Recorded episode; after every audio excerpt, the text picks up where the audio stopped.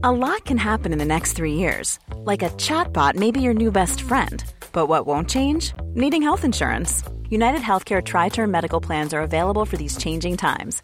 Underwritten by Golden Rule Insurance Company, they offer budget friendly, flexible coverage for people who are in between jobs or missed open enrollment. The plans last nearly three years in some states, with access to a nationwide network of doctors and hospitals. So, for whatever tomorrow brings, United Healthcare Tri Term Medical Plans may be for you. Learn more at uh1.com.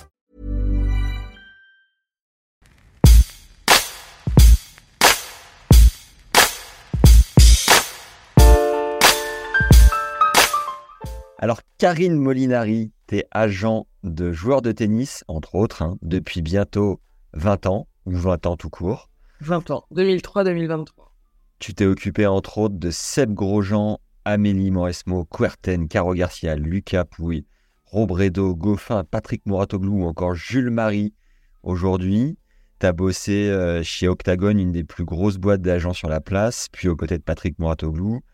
Tu as fondé il y a 9 ans ta propre entreprise, K2M Sport Management, spécialisée dans le tennis, le badminton et le paddle. Je suis ravi de t'avoir sur le podcast parce que ça fait longtemps que j'essaye de t'avoir et que en plus tu es une femme et j'aimerais en avoir plus au micro et que tu as un parcours de dingue accessoirement. Et euh, c'était assez rapide, mais est-ce qu'on doit ajouter des choses majeures à ta présentation, Karine? Non, écoute, ça m'a l'air tout à fait bien résumé. est-ce, que tu es maman, joueuse, ex-joueuse? Est-ce que tu peux nous dire personnellement euh, euh, Je suis maman de grands enfants. Ouais. Une fille qui a 18 ans et un fils qui a 15 ans. Ils sont tous les deux sportifs de haut niveau, bon niveau dans la natation. Ouais.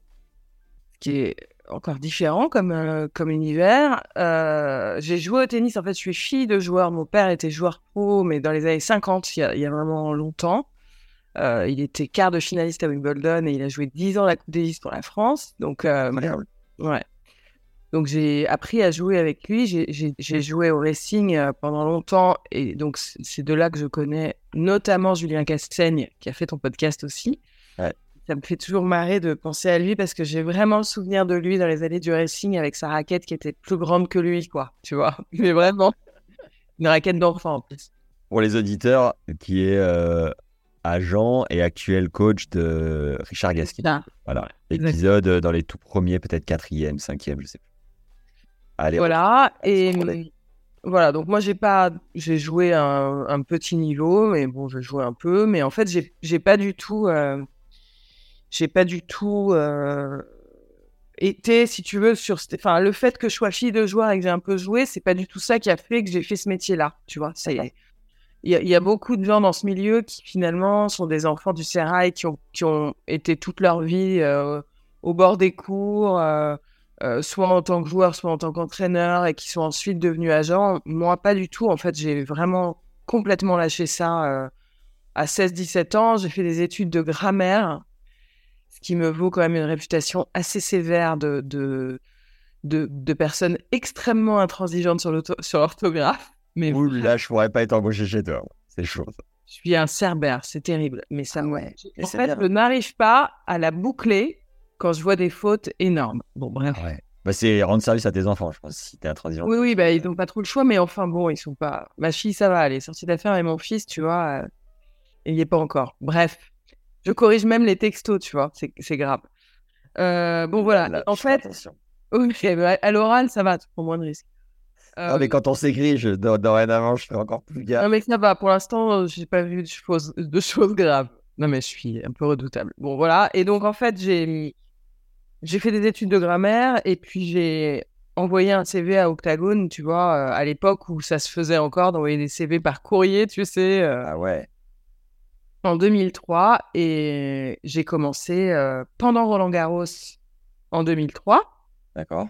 Je me mariais en juin, tu vois, donc euh, c'était un peu le début de plein de choses euh, différentes.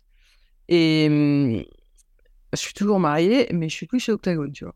Et alors, pourquoi, pourquoi Octagon et pas IMG et, et comment tu avais eu un contact chez eux? Pourquoi tu avais envie d'aller Écoute, en fait, à l'époque, il y avait hum, Sandrine Billard qui était une joueuse, une, une, une, fille du racing, qui était la fille de Florence de la Courtie. Tu vois, c'était un peu la même famille que. Enfin, c'était les, les, familles de tennis du racing qui travaillaient chez IMG. Et je m'étais dit, bah, je vais pas aller là, puisqu'elle y est, tu vois. euh, donc, je vais, je sais pas, il y en a pas une autre de boîte qui fait ça, mais je savais pas du tout ce que c'était, en fait. Les boîtes d'agents, je connaissais pas du tout. Et en fait, j'écris chez Octagone et euh, j'ai un entretien. Et, et quand j'arrive dans les locaux, je me rends compte qu'on parle tennis et qu'on parle de management d'athlètes, mais je, je savais pas du tout où j'allais, tu vois. Mais vraiment pas. Et je voyais des, des posters de, de Seb, de Gouga sur les murs, et je me dis, mais c'est incroyable quand même, ça, c'est, ça a l'air quand même bien fait pour moi, tu vois. Et, et, Ah ouais. et en fait, c'est Rotley Sankeld qui, qui, qui me reçoit avec Cyril Muscaglione à l'époque, qui était l'agent de Seb, et puis ensuite de Gaël, mon fils, tu vois. Et euh, ils me disent, bah voilà, on a besoin de quelqu'un, c'est un poste un peu administratif, tu vois. Est-ce que ça t'intéresse? Et moi, je me dis, bah ouais, carrément, ça a l'air vraiment plus sympa que de bosser euh, n'importe où ailleurs, tu vois. Et ça veut dire quoi, un poste administratif dans une boîte d'agents? Bah, Au début? Tu sais, en fait, c'est les postes d'assistant, tu vois, où tu fais à l'époque, parce qu'à l'époque, on avait encore vachement de paperasse, de d'inscription dans les tournois auprès de l'ATP, de, tu sais, de gestion du day-to-day des, des joueurs, en fait. En fait, c'était tout ce qui concernait euh, la- la- pas la négo, quoi, tu vois. Pas la négo des contrats, mais euh, faire en sorte qu'ils aient bien leurs raquettes, leurs chaussettes, euh, tu vois, leur, leur cordage, que ce soit livré au bon endroit. Enfin, tu vois, vraiment des postes d'ass- d'assistant, mais c'était quand même vachement sympa, tu vois. Ouais. Et hum, voilà. Et donc, premier jour de boulot pendant Roland. Donc, ils, ils me disent, bah, viens, on est, en fait, on est à l'hôtel California, je crois que c'est comme ça qu'il s'appelle, qui est à côté des, des champs.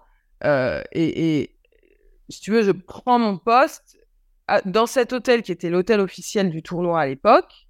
Ouais. Et je me retrouve avec euh, Klichter, Sewitt, euh, Guga, euh, Seb, et les- j'hallucine en fait. Et puis alors, dans ces métiers-là, ils te posent là et tu te démerdes en fait, tu vois. Allez, ma Karine, lance-toi. Voilà, là tu te dis, bah, qu'est-ce que je fais? Je ne sais pas. Je vais essayer de pas faire trop de conneries le premier jour.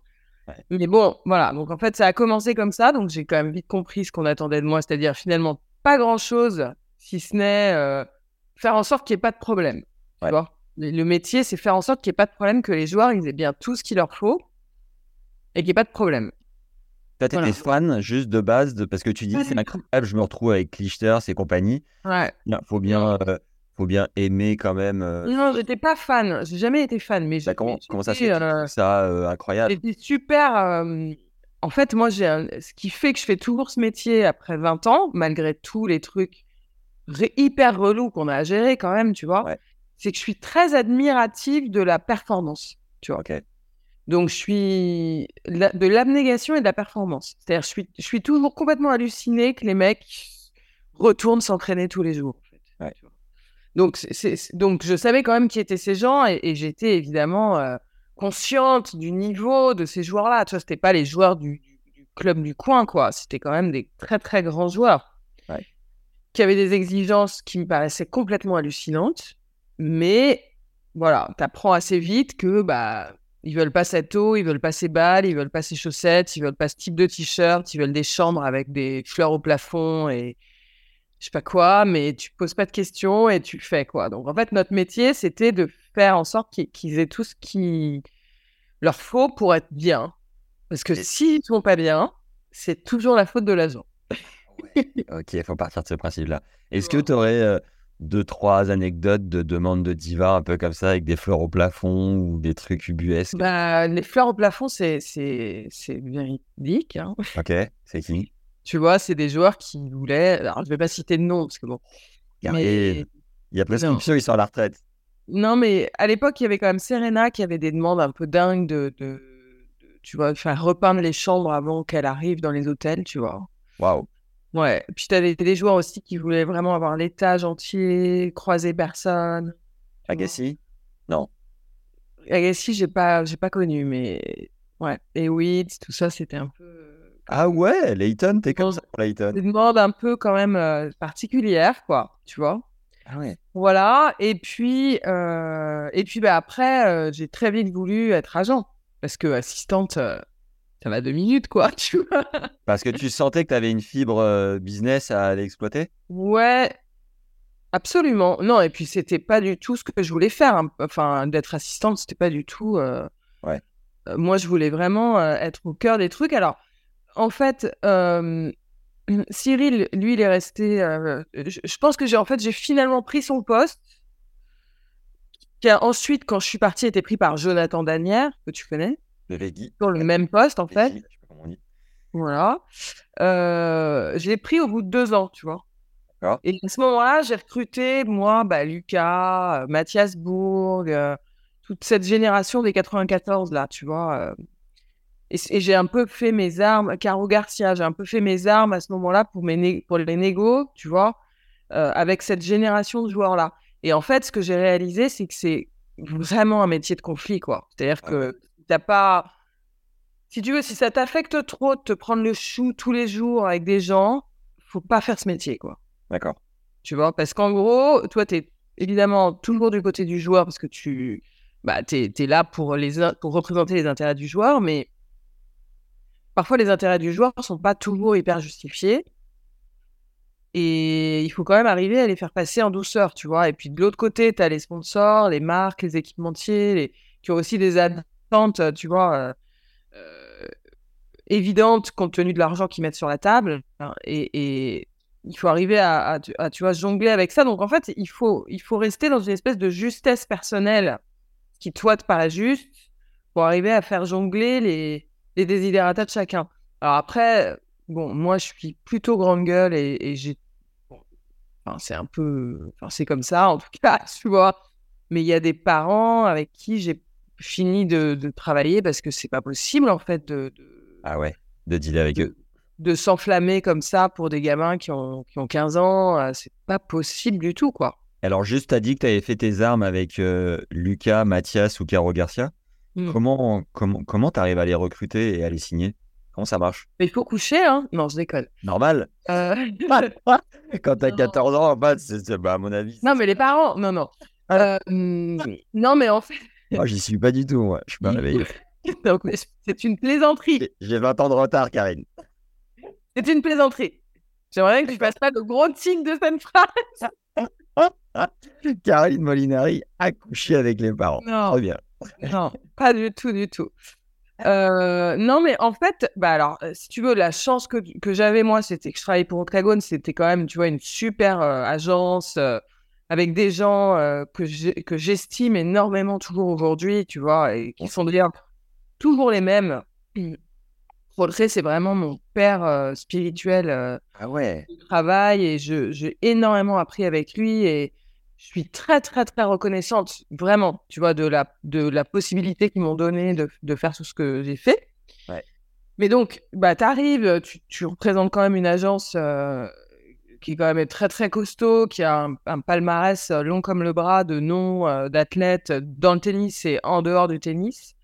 Donc franchement euh, déjà ça aide beaucoup. Tu peux nous donner les, les plus gros noms avant que tu sois arrivé Bah, pour moi, le plus gros nom, c'est Michael Phelps, quand même. Tu vois, euh, parce que quand même, le mec, euh, ça envoie. Et puis après, dans le tennis, bah, je- enfin, euh, je dirais qu'ils les ont tous plus ou moins eu, mais il y avait Graf, il y avait McEnroe, il y avait, tu vois, euh, ensuite il y a eu Guga. Enfin, entre-temps, il y en a eu plein que j'oublie, mais ils ont eu plein de numéros 1 mondiaux. Tu vois, Clichter, c'est nain, Pierce, enfin, vraiment, c'était Ça devait être la guerre avec IMG, quoi. la guerre, la guerre, tu vois. Mais la guerre, euh, je trouve que c'était quand même une guerre un peu plus saine avant que maintenant, où maintenant tous les coups sont permis, quoi, tu vois. Puis alors, tous les coups sont permis et, et puis il n'y a plus de règles, en fait. Donc c'est.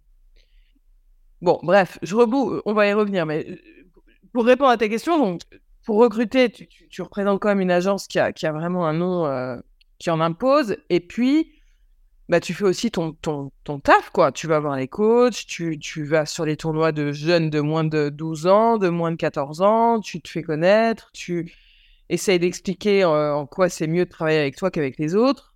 Ouais. Tu vois Ce qu'on appelle du scouting, hein, c'est ça? Exactement, c'est du scouting. Donc, euh, Faut aimer, euh, entre guillemets, se taper les, les matchs de jeunes, quoi. ouais, mais c'est super en fait. Enfin, moi, ça me plaît toujours. Je suis Toi, t'aimes bien, ouais. d'aller voir, euh, Ouais. D'aller voir les matchs de jeunes. euh, je trouve ça hyper intéressant de discuter avec les coachs. Tu vois, ça m'a jamais coûté de faire ça, quoi. Franchement. Et t'as un œil particulier pour sentir une pépite? Bah écoute, je, je me suis quand même pas trop trop trompée. Hein. Comment tu fais Comment tu sens le truc? Bah, je, tu vois, Arthur Fils, quand je l'ai signé, il avait 14 ans, donc au Team Essonne. Euh, il était, personne l'avait vu quoi. Personne l'a vu venir. Euh, et, moi, je, me suis dit, celui-là, il a un potentiel de dingo. Alors, il, il, jouait pas super bien. Il faisait beaucoup de fautes. Mais physiquement, en termes de, tu vois, de, posture, en termes de tennis, pour moi, il avait vraiment tout pour être, pour être très fort, quoi. Mais quand j'en ai parlé, bah, personne l'avait vu, tu vois. Mais moi, ça me saute un peu aux yeux. Lucas Pouille, pareil, tu vois, Lucas, ça m'avait paru... Euh, évident. Vraiment évident. En revanche, Gilles Simon, que j'avais signé quand même, je pensais pas qu'il irait si haut. Ah tu vois euh, Bon, voilà. Ah bah, après, tu te fais connaître et puis, si tout va bien, tu, tu as le respect aussi des marques et des, et des coachs et, ils savent que tu fais un travail quand même sérieux et, et donc avec le temps, c'est aussi l'avantage de l'âge, hein, c'est que au bout d'un moment, quand tu as représenté autant de joueurs, bon, bah, tu as quand même un peu de crédit.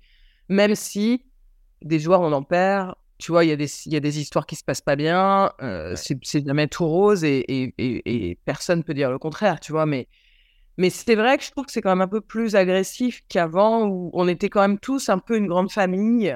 D'accord. Et même si on se tirait un peu dans les pattes, euh, on allait tous un peu bouffer le soir ensemble, tu vois. Là, pas trop. Hein. Et le premier euh, joueur ou joueuse slash deal que tu as signé avec une marque qui t'a rendu fier ou tu t'es dit ça y est, je suis agent du coup, c'est quoi? Je me souviens pas, ça s'est pas trop passé comme ça. Ça s'est passé comment?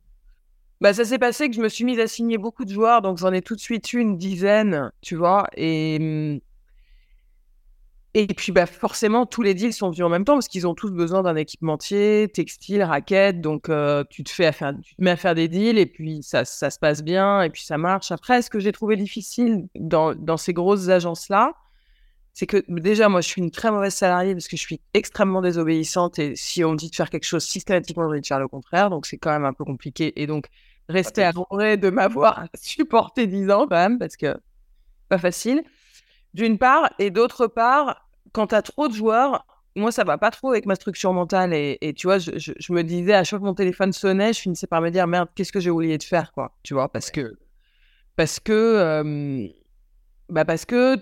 C'est pour ça que j'ai beaucoup aimé le travail que j'ai fait avec Goffin, parce que David, pendant sept ans, enfin, je suis resté quasiment dix ans avec lui. Mais pendant presque sept ans, j'avais presque que lui. Ah ouais. Il jouait très bien. Hein. Ouais. Mais, mais donc là, j'étais vraiment dans, dans, ma zone de confort parce que je, je, je faisais tout de A jusqu'à Z, j'étais concentrée sur lui et je pense que c'est ce qui m'a permis quand même de faire du bon boulot parce que même s'il jouait très bien, il venait d'un marché qui n'était pas non plus euh, super fort et c'est pas non plus Ponini, tu vois, c'est pas le joueur le plus. Beau gosse. Bah non, mais c'est pas beau gosse, c'est que quand il joue, t'es pas sûr d'avoir euh, des. Spectacle, ouais spectacle de ouf, il va pas péter ses raquettes, il va pas, tu vois, il est quand même plutôt low profile, tu vois, donc euh, d'arriver à faire des deals avec Piaget, Mercedes et tout, c'était pas mal. Mais c'est parce que je me, j'allais en Belgique toutes les semaines en fait. Et si tu as ouais. tu vois, euh, tu fais pas ça, tu vois. Mais t'allais en Belgique rencontrer les marques directement? Ouais. Ah bah, je suis, j'ai appelé toutes les marques de Belgique. Ah ouais. Les boîtes de Belgique, ouais. ouais. C'est incroyable. Tu faisais du, du téléphone, de la prospection téléphone. Ah ouais. Mais j'en fais toujours, hein. Ah, c'est fort. Et euh c'est la diff en fait avec les grosses agences, c'est que du coup moi maintenant dans ma petite agence où on a moins de joueurs et où on choisit nos profils, bah on, va appeler euh, par athlète, je sais pas, 50, 70 boîtes quoi. Ouais. Et un GoFin dans ses grandes heures génère combien en revenus annuels de sponsoring? Tu sais, on peut jamais trop dire les chiffres, hein, mais, euh, mais c'était pas mal.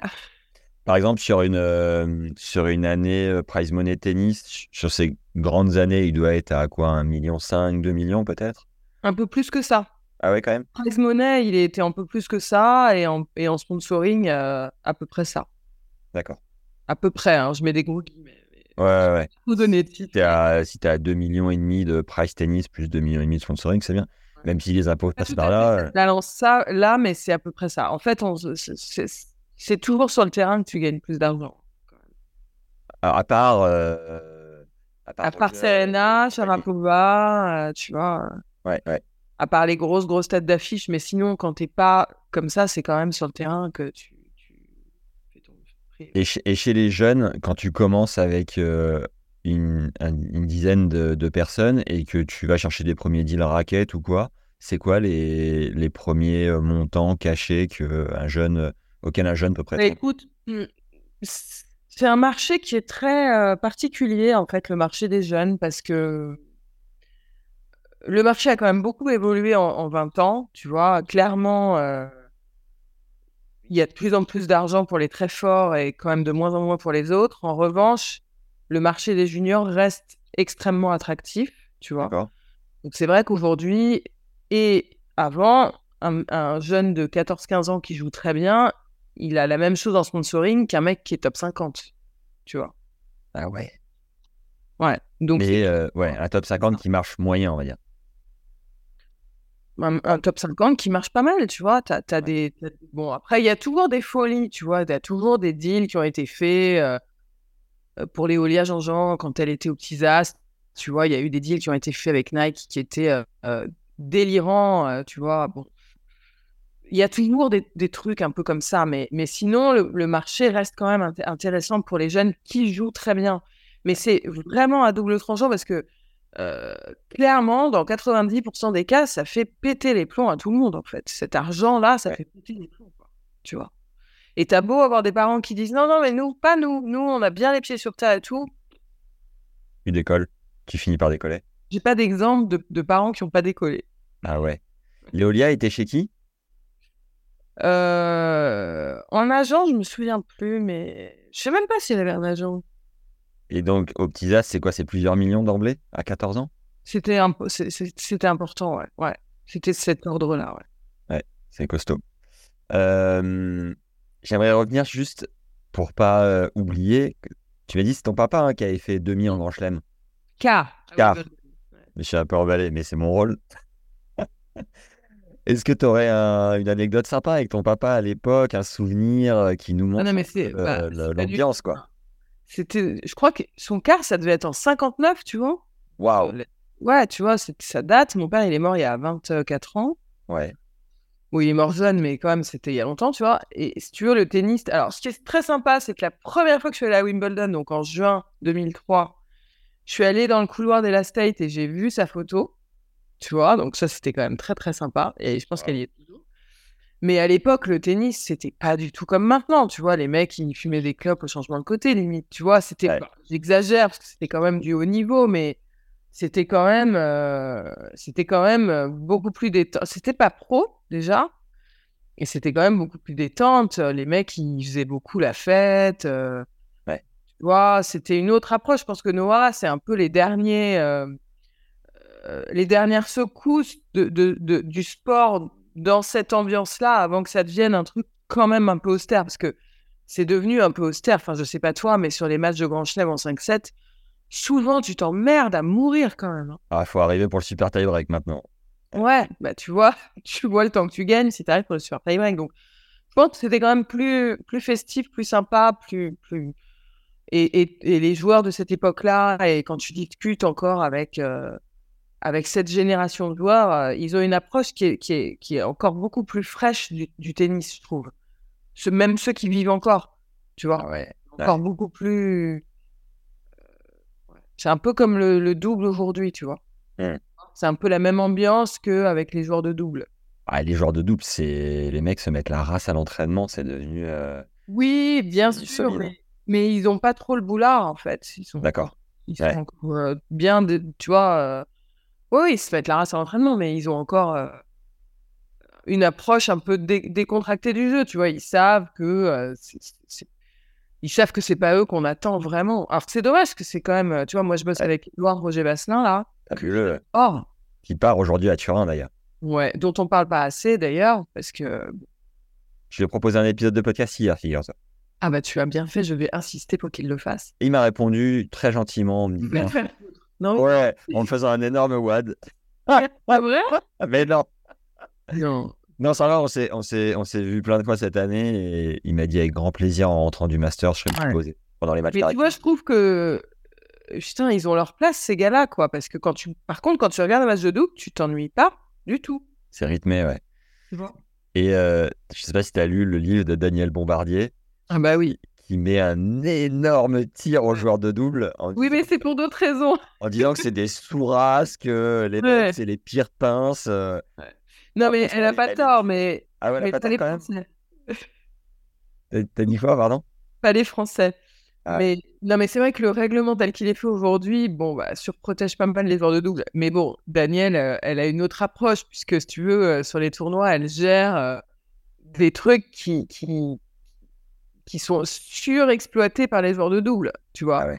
Euh, Donc en gros, je, crois que tu- tu- quand tu perds, tu as encore droit à cinq nuits d'hébergement gratuit. Ouais. En grand chelem, tu veux dire? Non. Sur ces. Ouais, ouais, je t'entends.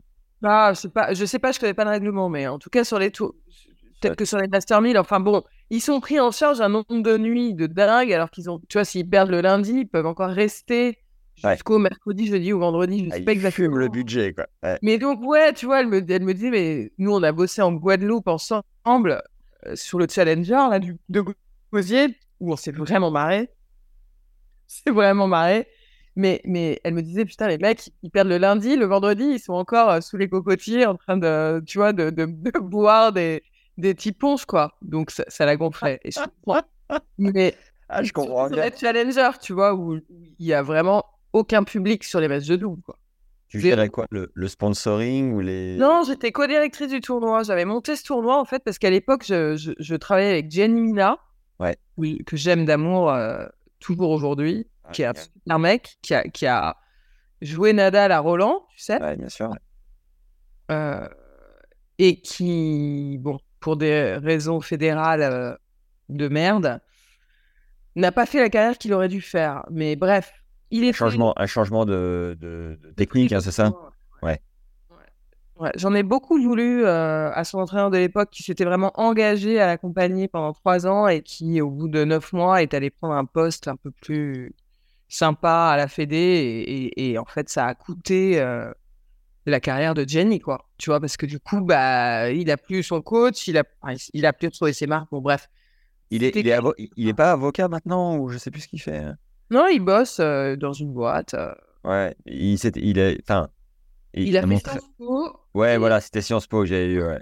Solide. Il est, il est super brillant et, et il va faire une très très jolie carrière. Mais en tout cas, sur le terrain, tu vois, il a dû s'éloigner des cours. puis Il avait un physique fragile, mais bon, en attendant, il était Guadeloupéen, il est toujours. Et comme il était champion du monde junior, avec un super euh, euh, potentiel, euh, bah, il, s'est avéré qu'on m'a proposé de monter un challenger là-bas et donc on a monté un 100 000 euh, à Gosier. Et franchement, donc j'ai demandé à Daniel de, de m'aider pour euh, l'accueil joueur, enfin, tu vois, pour, pour euh, l'accueil des joueurs là-bas.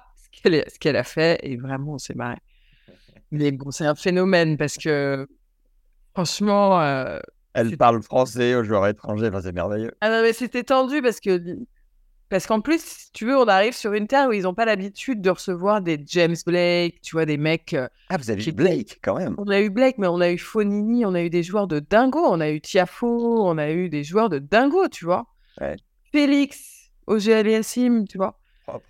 Et donc, on- on- on- nous, on est quand même un peu fiers, tu vois, de, de, de- de faire venir ces joueurs-là. Et puis là-bas, bah, ils s'en foutent complet, quoi. Donc, euh, Ouais. donc ils, réservent des cours, il n'y a pas de cours. euh, Enfin, tu vois, il fallait les éduquer un peu pour, pour leur dire, bah, attendez, c'est quand même important, c'est des joueurs forts, il faut, il faut leur donner ce dont ils ont besoin.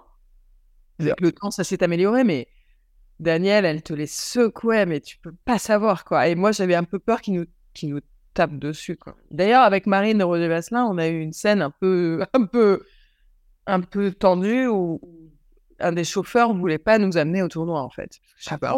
Dû être un peu sèche ou j'en sais rien. Toute la faute sur moi, mais, mais probablement que j'avais été un peu sèche. Et, et le mec voulait pas, il avait verrouillé les portes, il voulait pas nous laisser nous emmener au, au club, quoi. Il y a, il y a des minimums garantis euh, sur un challenger comme ça pour les, les stars? Euh, il- il devait y en avoir, mais ça devait pas aller chercher loin. hein. C'était D'accord. 3 5 000 balles, tu vois, c'était que dalle, quoi. Ok. Euh, Peut-être les meilleurs souvenirs que tu as chez Octagon, meilleures anecdotes euh, avec les joueurs que tu as accompagnés à l'époque. Ça euh, date un peu euh, avec Octagon, puisque j'ai quand même arrêté en 2013, tu vois. Ouais. Mais, alors, juste pour confirmer, tu as bien eu euh, Amélie, Seb Grosjean? Bah, Amélie et Seb étaient dans l'agence quand moi j'ai commencé, donc moi j'assistais, tu vois, après Seb, on a un peu plus travaillé ensemble quand Cyril est parti. Ok. Euh, mais oui, j'étais dans cette équipe-là avec eux, tu vois, mais plus avec Sébastien qu'avec Amélie. Je me souviens pas pourquoi. Robredo aussi Ouais, Robredo, Bouga, tout ça, ouais. ouais. Bah, les meilleurs souvenirs, en fait, c'est ceux-là, hein, tu vois, c'est ceux du début où euh, euh, c'était encore vachement sympa, l'ambiance, même entre les agences, parce que tu vois, il y avait Cyril Buscaglione, et puis chez IMG, il y avait Julien Chauvin. Donc, euh, nous, on avait Laudra, et puis Razzano, et puis chez IMG, il y avait d'autres Français. Mais bon, en gros, on était tous quand même assez potes, tu vois. Et, de dingueries avec Laudra, des trucs à nous raconter. Bah, Laudra, tu sais, c'est toujours la même histoire où, quand il, avait les contrôles euh, antidopage, il, il, se mettait à courir comme un ouf. Que le mec le, lui disait Ok, pas de problème, on fait le contrôle, euh, attrape-moi. Et il partait au niveau du stade à 2000 à l'heure. Mais bon, il en, il en loupait pas une, Mika, quand même. Tu vois, il était vraiment, il se cachait dans les vestiaires. Euh, il était euh, complètement imprévisible. Tu vois. Mais bon, il avait quand même cette petite exigence, quoi. Ah ouais, du genre? Bah, du genre, les sponsors, les bonus, les machins, les négos, il était quand même exigeant. Son père était très exigeant aussi, tu vois. Il comprenait pas que les joueurs, en gros, enfin, souvent, ils comprennent pas pourquoi les marques sont pas prêtes à tout pour eux. Ouais. Parce que oui, Mika, c'était un super profil et, il jouait incroyable, mais il y avait pas que lui, tu vois. Il y avait Santoro aussi, qui était chez IMG. Il y avait, tu vois, ah on tous un peu la bourre et ils comprenaient pas pourquoi il y avait des, contrats qui allaient à d'autres et pas à, eux, tu vois. Donc, tu te sens toujours un peu de, à devoir te justifier de bah, on n'a pas fait ce deal. Mmh. Tu vois. Jaguar, quand même, à un moment, euh, Mika. C'était Ouais, mais Jaguar, c'est pas nous. Hein. C'est pas nous. Ah, c'est après. Ok. Les plus, beaux, euh, les plus beaux deals avec les plus belles boîtes, c'est quoi? Bah, moi, c'est avec Goffin quand même. Tu vois, Piaget, Goffin. Euh, après, Patrick, Zénith, tu vois, c'est plus tard que je les ai faits. Avec les joueurs, euh, au début, euh, c'était les contrats, tu vois, les contrats équipementiers, quoi. Les contrats Lacoste, Nike avec Jenny. tu vois, des, des... en fait, le, le plus sympa, c'est quand il y a des super belles campagnes qui sont faites pour les joueurs. Mais tu n'as pas toujours ça, tu vois. Aujourd'hui, tu as plein de joueurs sous contrat qui sont pas exploités par les marques. Donc il y a une frustration de la part des, joueurs, même s'ils sont bien payés. C'est là où Tennis Légende a sa carte à jouer. Alors, si tu veux, vas-y, je te laisse la parole. mais non, mais s'ils sont pas assez exploités par les marques, nous, on arrive, on leur propose quelques idées en disant, voilà, on peut activer de telle et telle manière. Là, tu vas me dire, oui, Maxime, bien sûr.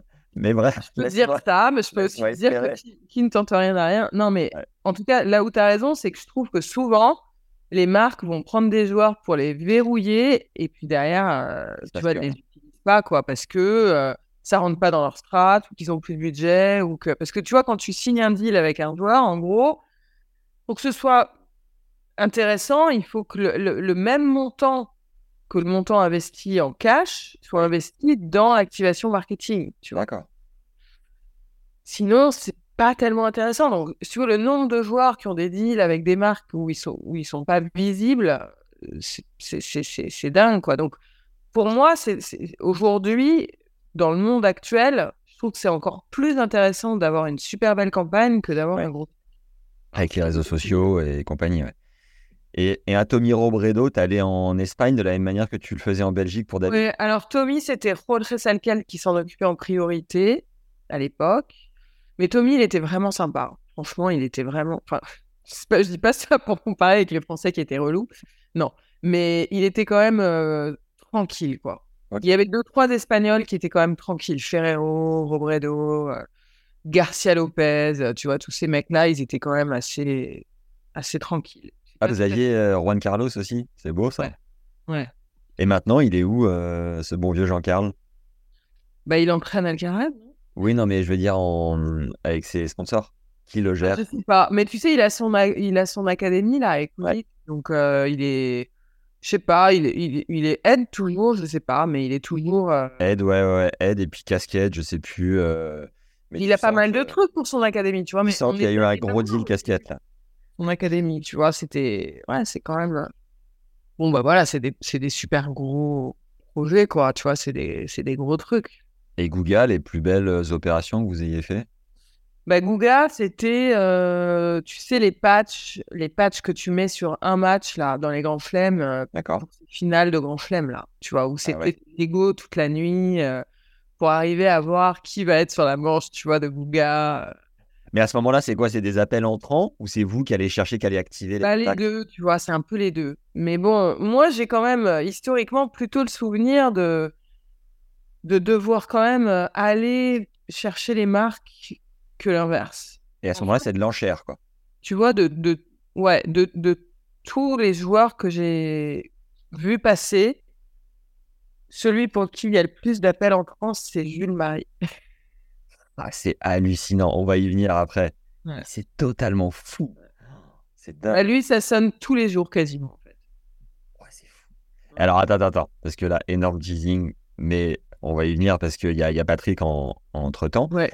Euh, J'étais à l'US Open, là, 2023, et je me suis posé dans le, dans le Player euh, Lounge sur un bureau pour bosser, et à côté, il s'avère qu'il y a une couturière qui s'est mise là pour faire les patchs, justement, euh, Ouais. minutes. Ouais.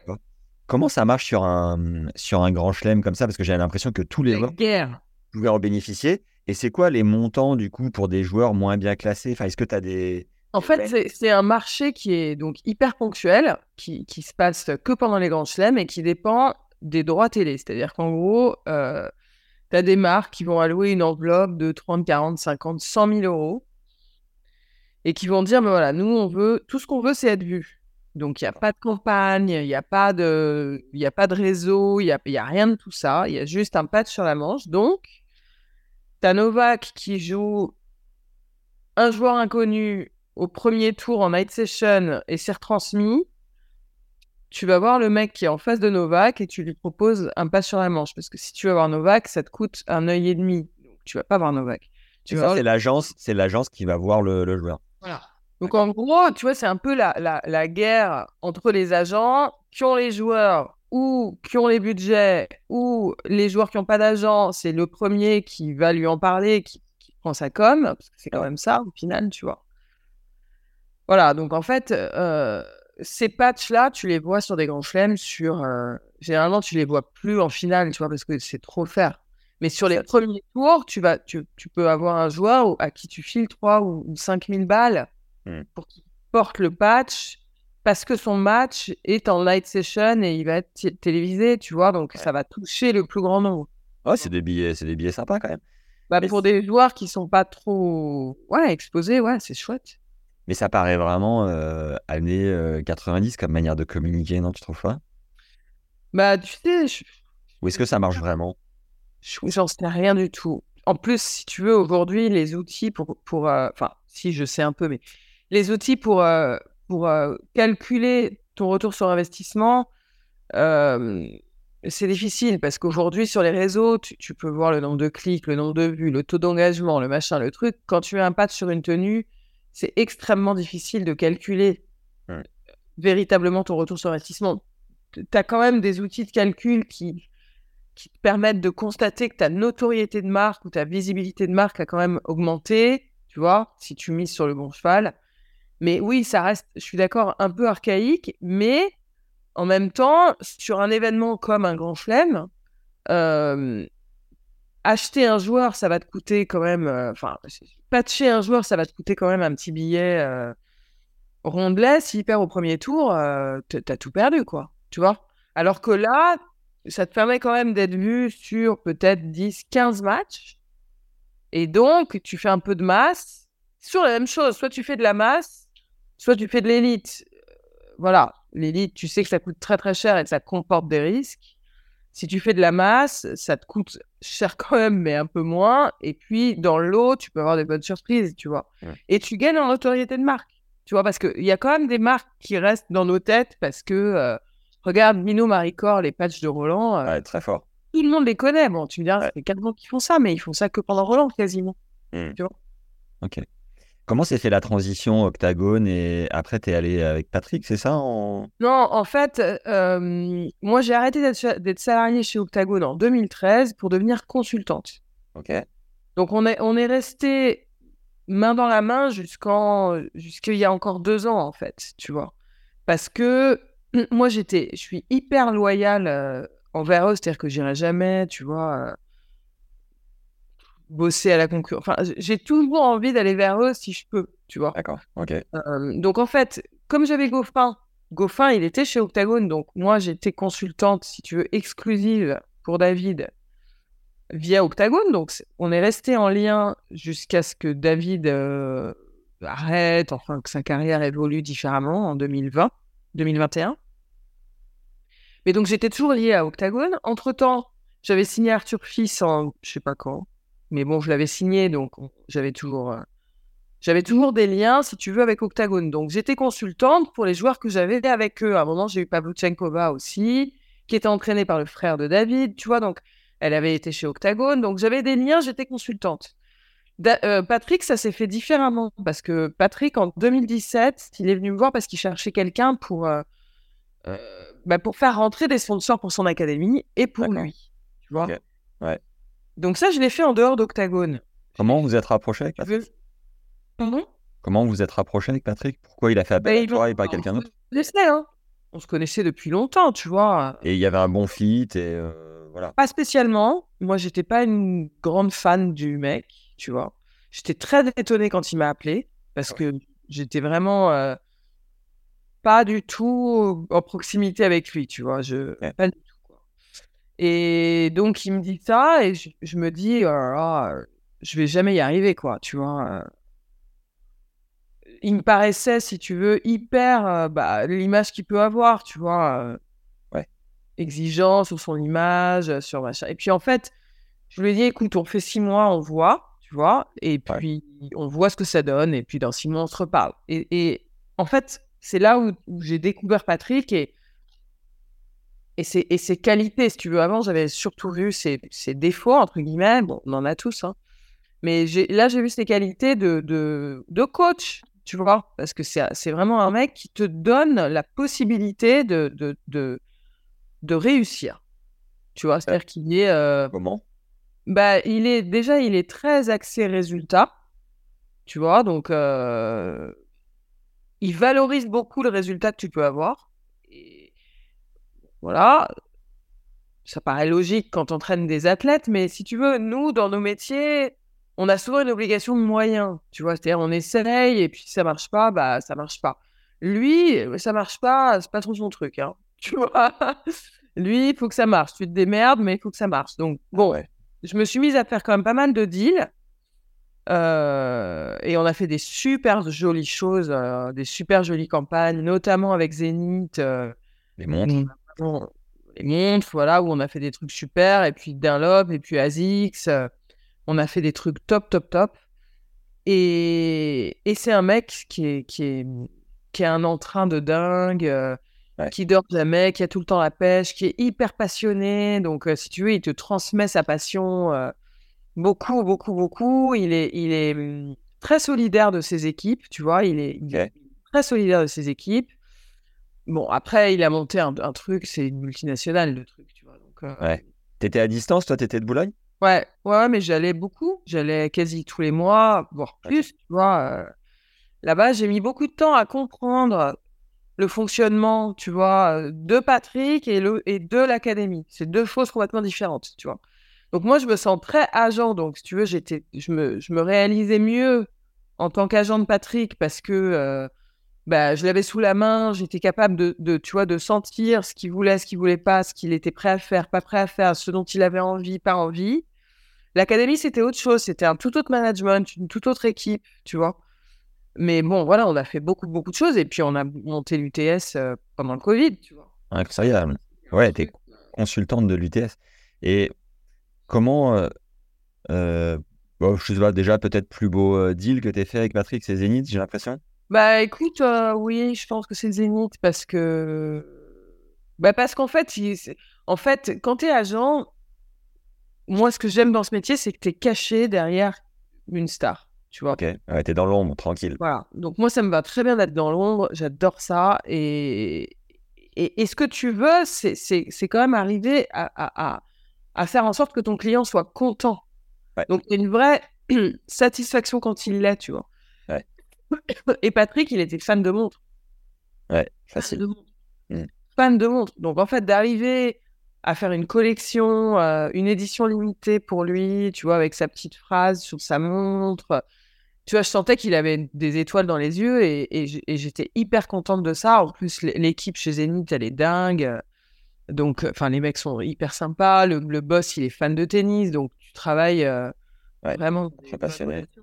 Après, ce qu'on a fait avec euh, ASICS, c'était sympa aussi parce que bah parce que ils ont mis beaucoup d'efforts sur la table aussi pour, que tout le monde soit content, quoi. Tu vois.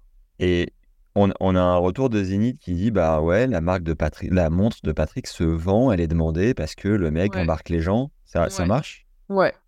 Ouais, ouais. Bah oui, oui, oui. Bah oui, mais parce qu'ils font ce qu'il faut aussi. Euh, ils activent bien, ouais. Ouais, exactement. Et euh, un souvenir d'une soirée mémorable, de lancement ou un truc vraiment euh, assez dingue, mais même avec Octagone, tu vois. Ouais, c'est quand même souvent autour de dîners, de, de, de fêtes, de machins. Ouais, on a, on a eu des, des petites soirées arrosées à Melbourne avec Patrick. ah ouais? Ouais, à Melbourne avec ouais, Patrick et, et un des mecs de son équipe où, je sais pas, on était dans un resto français, je sais pas combien de bouteilles de vin on a bu, je sais pas, mais ça reste, ça reste un euh, Patrick. Ouais, il y en a eu deux, trois comme ça. Et puis tu sais, à Wimbledon aussi, c'est les maisons. Tu sais, tu as les maisons des, des, des, joueurs et les maisons des agences. Et, et donc, là aussi, on a eu quelques soirées mémorables, mais souvent entre Français, tu vois. Et, encore plus, je dirais, il y a 15 ans que maintenant, parce qu'il y a 15 ans, en fait, tout le monde se retrouvait au village ou dans les maisons et, et on se marrait quand même vraiment bien. Mais même entre IMG, entre concurrents, entre tout ça, euh, il n'y avait pas trop ce, sujet-là, tu vois. Et c'est ce que Seb a gardé aussi, Grosjean, tu vois. Il a gardé quoi, tu veux dire? Ce côté famille, tu vois, du tennis où, euh, voilà, on peut être concurrent un jour. Euh, voilà, on se connaît, on se respecte, on se, on, va quand même pas se défoncer. Euh. Bon, même s'il y a des trucs parfois qui plaisent pas, mais tu vois. J'allais, j'allais venir. on, peut toujours, on, peut toujours, quand même compter les uns sur les autres. Yes. j'ai deux questions. C'est comment tu gères du coup la fin d'un Seb Goffin ou d'un Seb. Seb J'ai fait un mix des deux. D'un Seb Grosjean ou d'un David Goffin, alias la Goff émotionnellement, comment tu. Comme... disais au départ que pour être agent, il fallait pas trop se laisser impacter par euh, justement ces émotions, mais toi personnellement, comment tu l'as vécu? Et bah, alors, juste avant ça, pardon, juste avant ça, un Seb Grosjean qu'on se rende compte parce que c'était aussi une autre époque avec moins de réseaux sociaux, moins de tout ça. Euh... Ouais, bah, enfin bon, c'était costaud quand même. Hein. Il était costaud quand même. Et, du coup, euh, meilleur, meilleur deal que vous ayez fait avec lui et peut-être anecdote avec Seb? Bah, il avait un deal avec Xbox, là, les, les consoles qui étaient pas mal. Euh... Non, ça, mais. Ça chiffre en quoi? En millions ou en dessous? Un, peu en dessous, mais c'était pas mal quand même. Tu vois. Et c'est un montant annuel Ouais. Un montant annuel avec des bonus. Avec des bonus, et sur euh, généralement quoi 3-4 années? Ouais, c'est ça. Ouais. Ah, je compte toujours essayer de faire. Bah, enfin, le plus sympa, c'est que je pense qu'il fait demi à, à Wim. Je sais plus en quelle année. Ouais.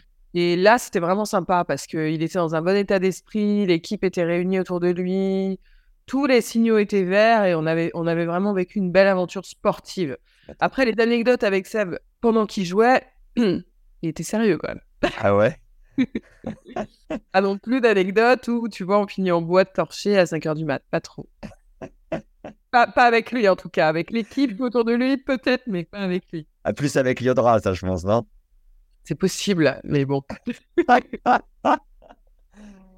mais bon, je t'ai pas posé la question, alors tu peux pas nous le dire. Non, mais euh, Clément m'avait dit un truc sympa. Il m'avait dit quand ils ont fait, euh, quand ils ont gagné, je crois, Wim avec euh, Mika, tous les soirs, ils s'ouvraient une bonne bouteille ensemble. Ah bah ouais. Pendant le tournoi, ce qui est quand même sympa pour des athlètes. Ouais, mais Mika, il adore les bons vins. Enfin, d'ailleurs, il en fait plus ou moins son métier aujourd'hui. Donc, il a toujours été super passionné par ça, mais c'était pas le cas de Seb. Hein. Ah ouais, Seb plus. Quand même, ouais. Mais c'était pas trop le cas d'Arnaud non plus. Hein. Euh, il avait dû se laisser un peu embringuer. Et juste avant de parler de la fin du coup des contrats, euh, l'agence, c'est quoi C'est 10% de rémunération Comment ça marche? Écoute, globalement, c'est 20. D'accord. Global, c'est à peu près ce que pratiquent tous les agents. Ok, ok. Ouais, t'adaptes un peu, tu vois, mais en gros, c'est 20. Ok. Et rien à voir, est-ce que tu as kiffé la série 10% Ouais, Ouais. grave. Ouais. Grave. Bah en fait, je me suis, j'ai vraiment l'impression que c'était une série sur nous, quoi. C'est- les mêmes anecdotes, les mêmes caprices de stars, les mêmes, euh, Ouais.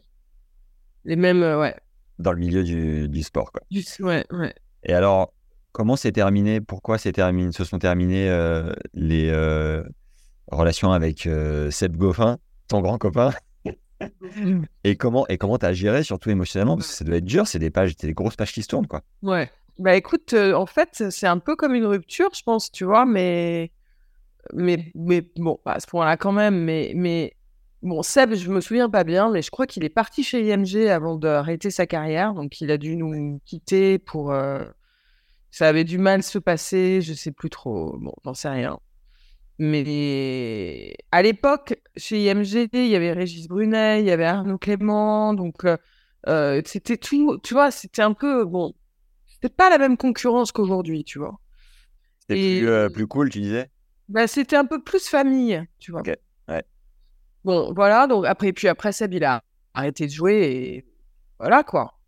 Bon, comment j'ai géré euh, Pas parce que, je te dis, entre-temps, il était parti chez IMG, donc j'ai pas de souvenir. Et puis, on est resté quand même assez proche avec Sébastien toutes ces années-là, donc... euh, bon. David, c'est un peu différent parce que David, c'est un peu plus sombre, tu vois, parce qu'il n'y avait, pas- il y avait pas de résultats. euh, euh, moi, j'ai arrêté en même temps que Thomas Johansson, un peu sur un échec de, tu vois, de résultats de David. On n'a pas trop pu se parler. C'était un peu tendu dans son entourage proche. euh, euh, J'avais encore dû dire des trucs. euh, J'aurais mieux fait de faire ma gueule, sûrement, tu vois. j'en sais Ah rien. ouais? Après coup, tu te dis que parfois tu l'as trop ouverte? Bah, c'est l'histoire de ma vie. Mais qu'est-ce que tu veux? Et- ça. Au moins, les gens savent ce que je pense. Et pas de regret ou si parfois tu dis putain, j'aurais pas dû? Non, pas de regret parce que parce qu'en fait, ce que je me dis, c'est que si j'avais été à sa place, j'aurais aimé aussi qu'on me dise les choses. Ok.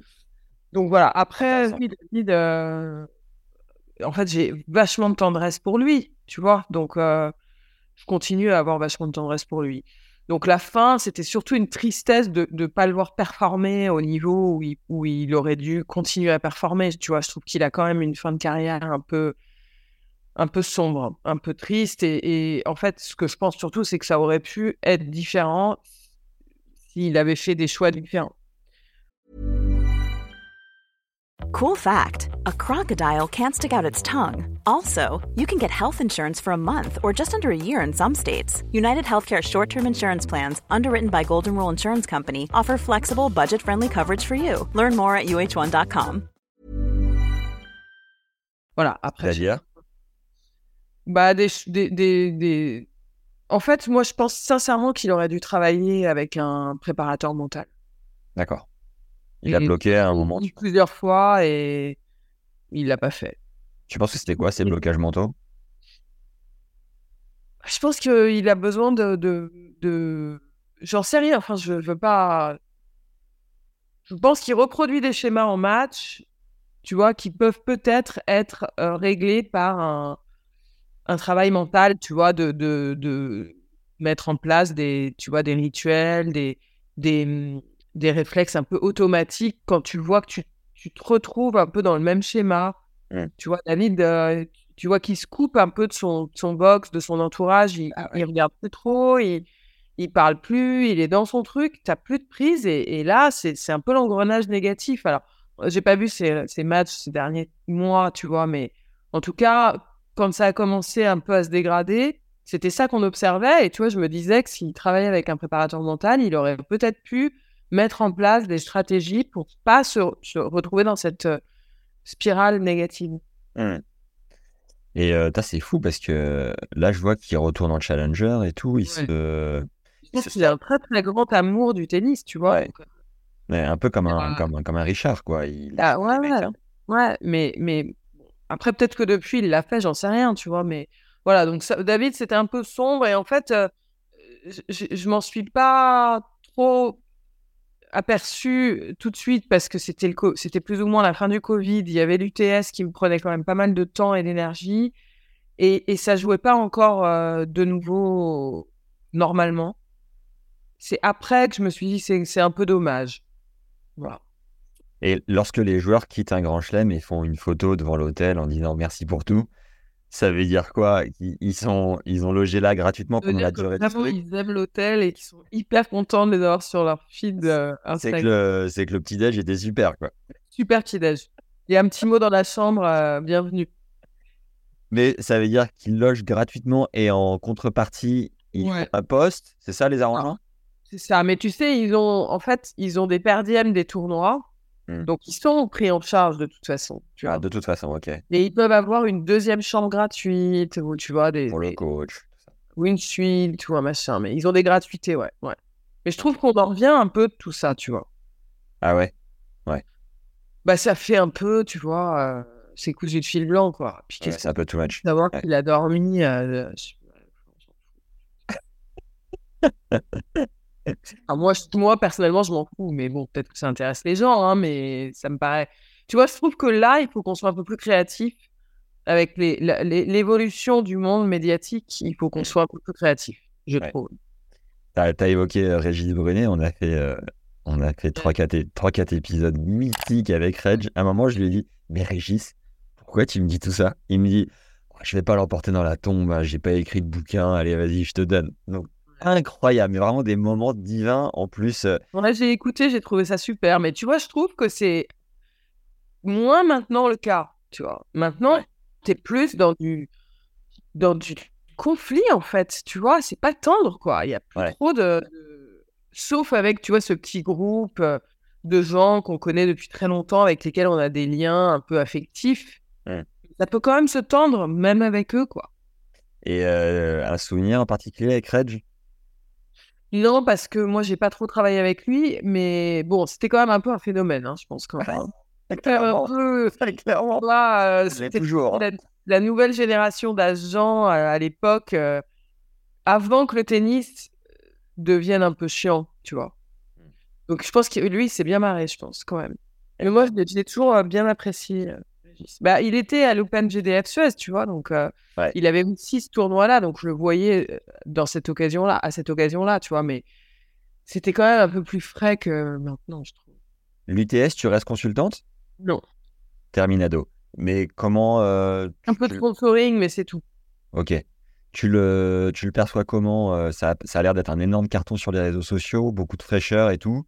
Toi, c'est quoi ton de l'intérieur, en tout cas ton, ton ressenti? Bah, Je suis plus trop de l'intérieur, mais en tout cas, je trouve que c'était super de faire ça au moment du Covid parce que ça a vraiment permis déjà aux joueurs de jouer, euh, de proposer un nouveau format. Euh. Moi, je trouve que le format, il est super sympa.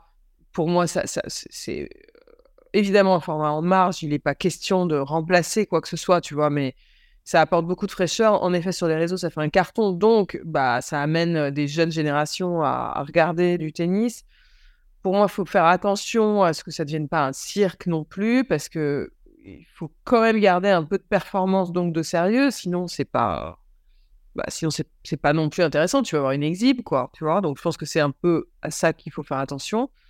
Mais ils ont un super plateau. C'est un, un, beau projet. C'est mené avec sérieux et professionnalisme, et je pense que ça a sa place, tu vois. Mmh. Après, sous quelle forme, l'avenir nous le dira, tu vois. T'as vu l'interview de Patrick avec Benoît Père et mon fils au resto? Moi, alors, moi, je trouve que c'est incroyablement bien vu. Ouais. Et, très intelligent, très smart et tout. Comment Et là, je me dis, t'as trop fort le bat. Et toi? Et toi, ça te fait quoi? Comment tu perçois le truc? Mais non, mais c'est comme ça qu'il est, en fait. Enfin, tu vois. Ouais. Moi, j'ai pas vu en entier, hein, mais c'est pas. Je pense pas que. Enfin, il y a pas de. Le format, tout, tout est trop bien, je trouve. Il n'y a pas de volonté de manipuler les gens, tu vois? c'est comme ça, quoi. C'est. et le deal signé avec Célio, tu le trouves comment? Alors ça, c'est encore autre chose. Euh, je vais pas trop me prononcer là-dessus. Ça a été très compliqué cette période-là. Euh, D'accord sur ce deal-là, j'ai pas forcément toujours bien apprécié la façon dont ça s'est passé et je veux jeter la pierre à personne, donc je vais la montrer. Mais en gros, euh, c'est surtout la création de la marque Moratoglou que le deal avec Celio, tu vois. Ok, ouais, ouais. Euh, moi, j'aimerais avoir ton retour sur euh, les contrats qu'on pu signer, par exemple, Osaka avec LVMH, où là, j'ai vu passer Pauline de Roulette aussi chez eux et Mmh. Dior. C'est via leur partenariat JO. En D'accord. fait, comme ils sont partenaires au jeu, ils ont pris des athlètes, euh, ils ont ils ont créé, ils ont constitué un petit groupe d'athlètes. Donc, euh, écoute, moi, je suis, euh, ça c'est vraiment un truc que je veux dire, c'est que moi, ce qui m'anime dans ce métier, c'est pas faire des gros deals avec des, des joueurs de ouf. Alors Ouais. oui, bien sûr, c'est sympa, mais tu vois, philosophiquement, je trouve pas ça passionnant de, de, de faire ça. Bon. En tout cas, euh, ce qui m'anime, c'est quand même de permettre à des athlètes de, euh, ré- récolter, tu vois, un juste retour de leur investissement en tant qu'athlète sur le terrain euh, en retour, quoi, tu vois. Et donc, je trouve que de faire des deals pour des athlètes un peu moins connus, de leur permettre d'avoir de l'exposition, de leur permettre d'avoir des financements pour financer leur carrière, parce que c'est quand même vraiment pour ça, bon, pas Osaka, mais Pauline, ou tu vois, c'est quand même, ça va les aider considérablement. Euh, ça, je trouve que c'est fabuleux, tu vois. Donc, Mm. LVMH, Dior, pourquoi pas je, je suis un peu partagée en termes d'image euh, parce que, euh, bah, tu sais très bien pourquoi, tu vois. C'est, à la limite, c'est un, c'est une aiguille dans la mer, dans une mode de foin, une goutte d'eau dans la mer. Mais, mais, c'est, voilà, c'est, c'est vraiment anecdotique. Mais en tout cas, ce que je trouve top, c'est que les entreprises aident les athlètes. Voilà, ça, c'est vraiment le- la base. Et, et même si c'est à 5000 balles par an, tu vois, je trouve que c'est toujours top de, de, que, que les entreprises reconnaissent que les sportifs font du bien à la société. Parce que j'en suis convaincu, tu vois. Ouais. Les sportifs font du bien à la jeunesse, les sportifs font du bien à la société, et c'est grâce à eux que la société se porte peut-être un petit peu mieux chaque jour. Donc oui, euh, qu'il y, ait des- qu'il y ait des marques qui s'engagent là-dedans, euh, je trouve ça fabuleux. Et, ça, c'est c'est 90% de notre travail, en fait. Vois. C'est pas les gros deals. euh, ça- D'accord. J'ai deux questions justement là-dessus. C'est euh, est-ce que tu places aujourd'hui des, des, des sportifs ou même Patrick à l'époque pour faire des conférences en entreprise? Et deuxième question avant que je l'oublie, c'est tu dis que le sport, les sportifs font du bien à la société, mais à côté de ça, tu regardes l'impact du tennis sur la planète, il est considérable. Les, les joueurs, le staff prennent l'avion toutes les semaines. Mm. Euh, et J'aimerais avoir ton sentiment là-dessus. Euh, Me redis la première question. la première question, c'est est-ce que euh, tu places les athlètes en entreprise pour faire des Ah oui. conférences? C'est pas un métier qu'on fait. Alors, si, si on nous demande, on le fait, mais il y a des agences qui font ça très bien, donc c'est le métier. euh, Ouais, ouais. On laisse cette partie-là. Patrick, tu le plaçais pas non plus? Bah, on avait des demandes, donc on répondait aux demandes. Et c'est c'est combien pour avoir Patrick en conférence Tu me le dis qu'à moi. Je peux pas très variable. C'est très variable. Et il en fait, il en fait quoi Une vingtaine par an? Non, il en fait beaucoup moins que ça. Ok. Il en fait beaucoup moins que ça. Et il en fait si vraiment il trouve que ça a du sens ou si c'est vraiment super bien payé. D'accord.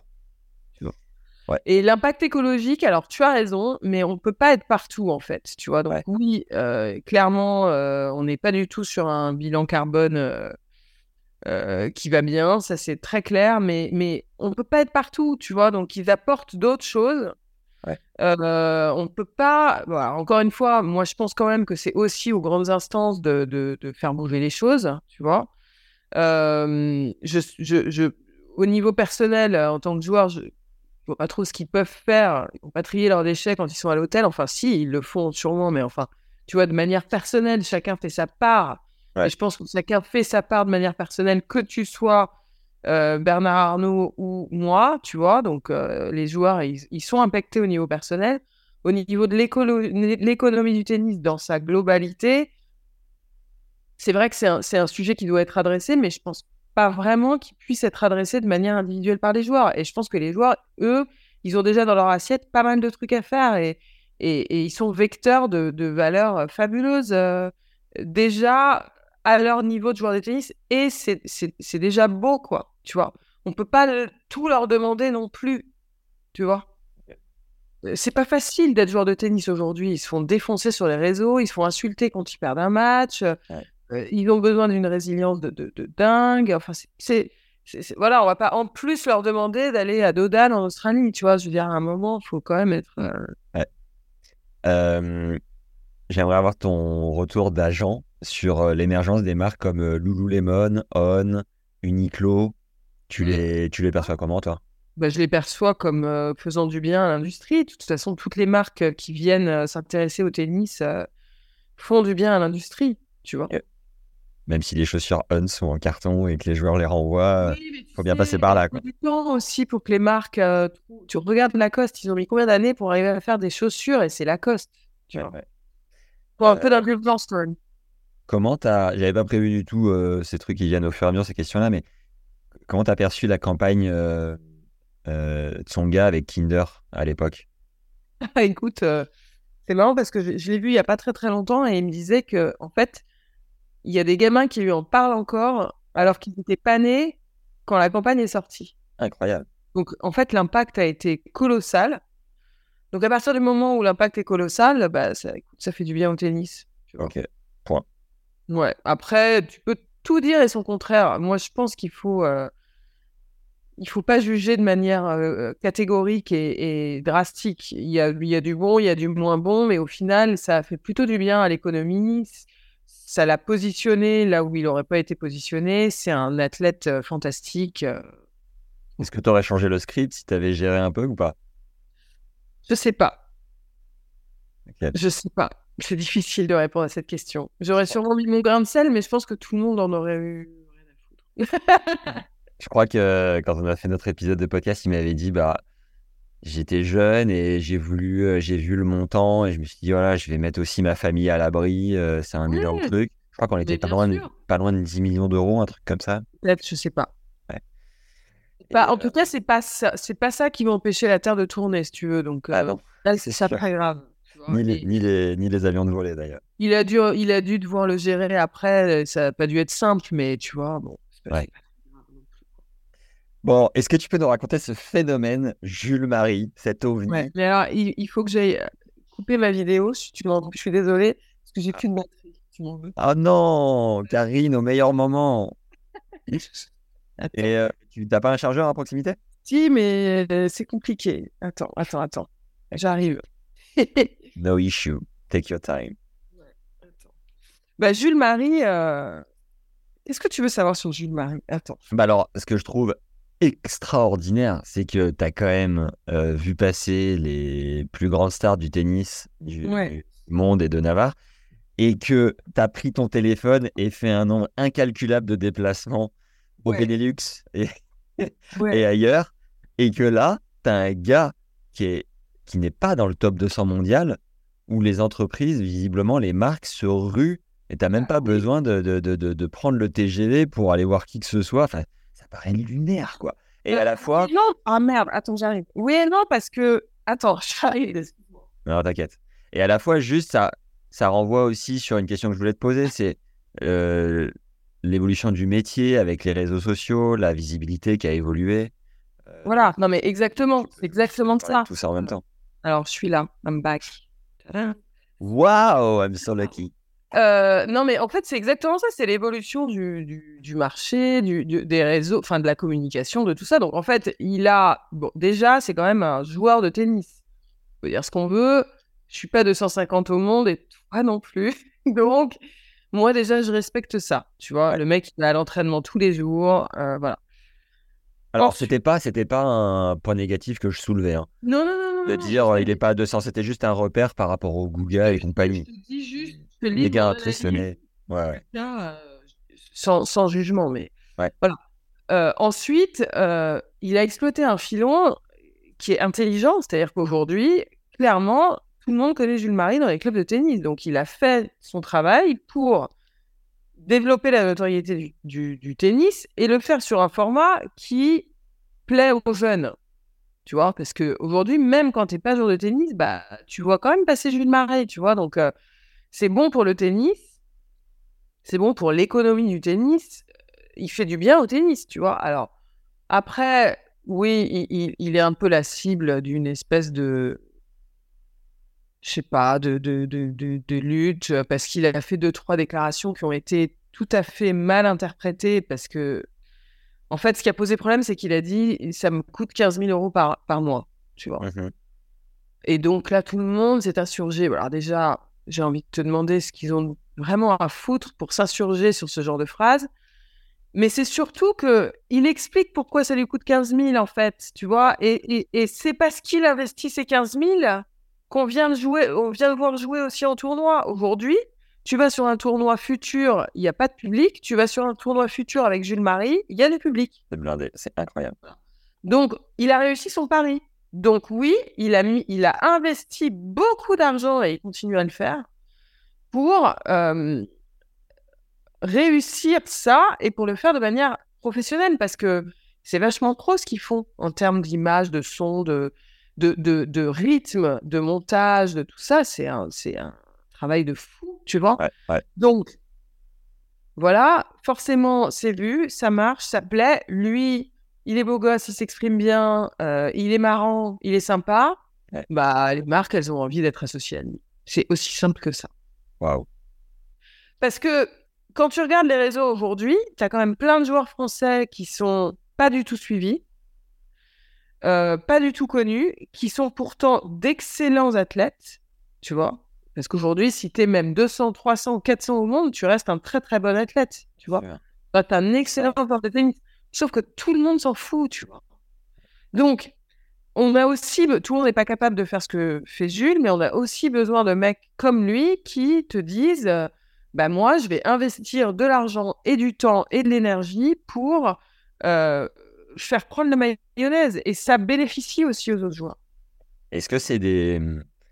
Euh, tu disais tout à l'heure, le boss de Zénith était passionné de tennis, du coup, ça a évidemment bien fité, matché avec tout le monde.